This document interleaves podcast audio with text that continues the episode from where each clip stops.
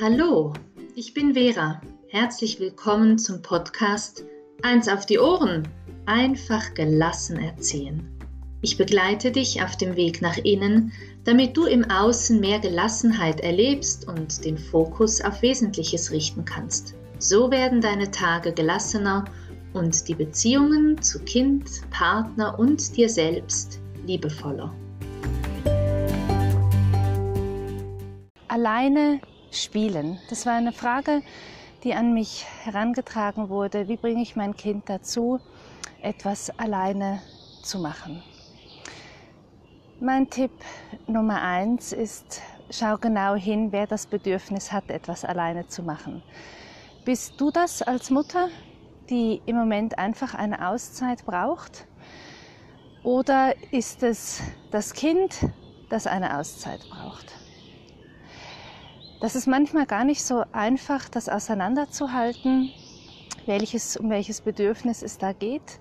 Manchmal passiert es uns Eltern, dass wir dem Kind eine, ein Bedürfnis überstülpen, das eigentlich unser eigenes ist. Also schau genau hin, wer braucht hier eine Zeit alleine. Wenn du das bist, wenn du merkst, ey, eigentlich, ich kann gerade nicht mehr, das ist absolut okay.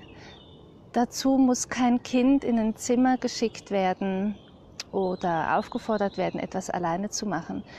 Es ist absolut okay zu sagen, im Moment kann ich nichts machen, ich brauche die Pause. Und dann auch ganz genau zu schauen, wie kannst du die Pausenzeit nehmen? Gehst du auch vielleicht alleine in ein Zimmer und signalisierst damit, es ist dein Bedürfnis oder nicht?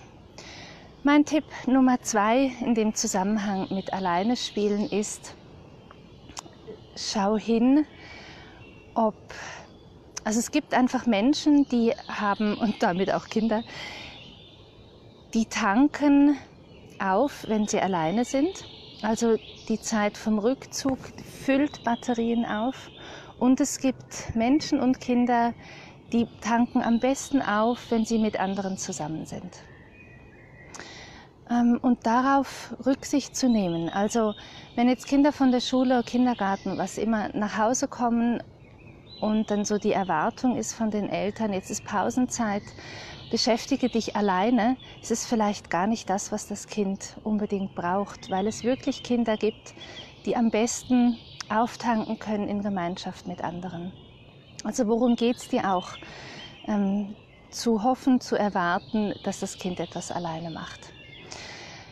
Wenn das jetzt alles überhaupt nicht der Fall ist und du merkst, ähm, du kennst dein Kind, du weißt, diese Pause würde ihm gut tun, weil es um Runterfahren geht, ähm, dann das in kleineren Schritten steigern. Also irgendwie einen Küchenbäcker stellen, das auch thematisieren, worum geht es in der Pause, was kannst du machen, die Sachen mit dem Kind vorbereiten und das anfangen zu üben.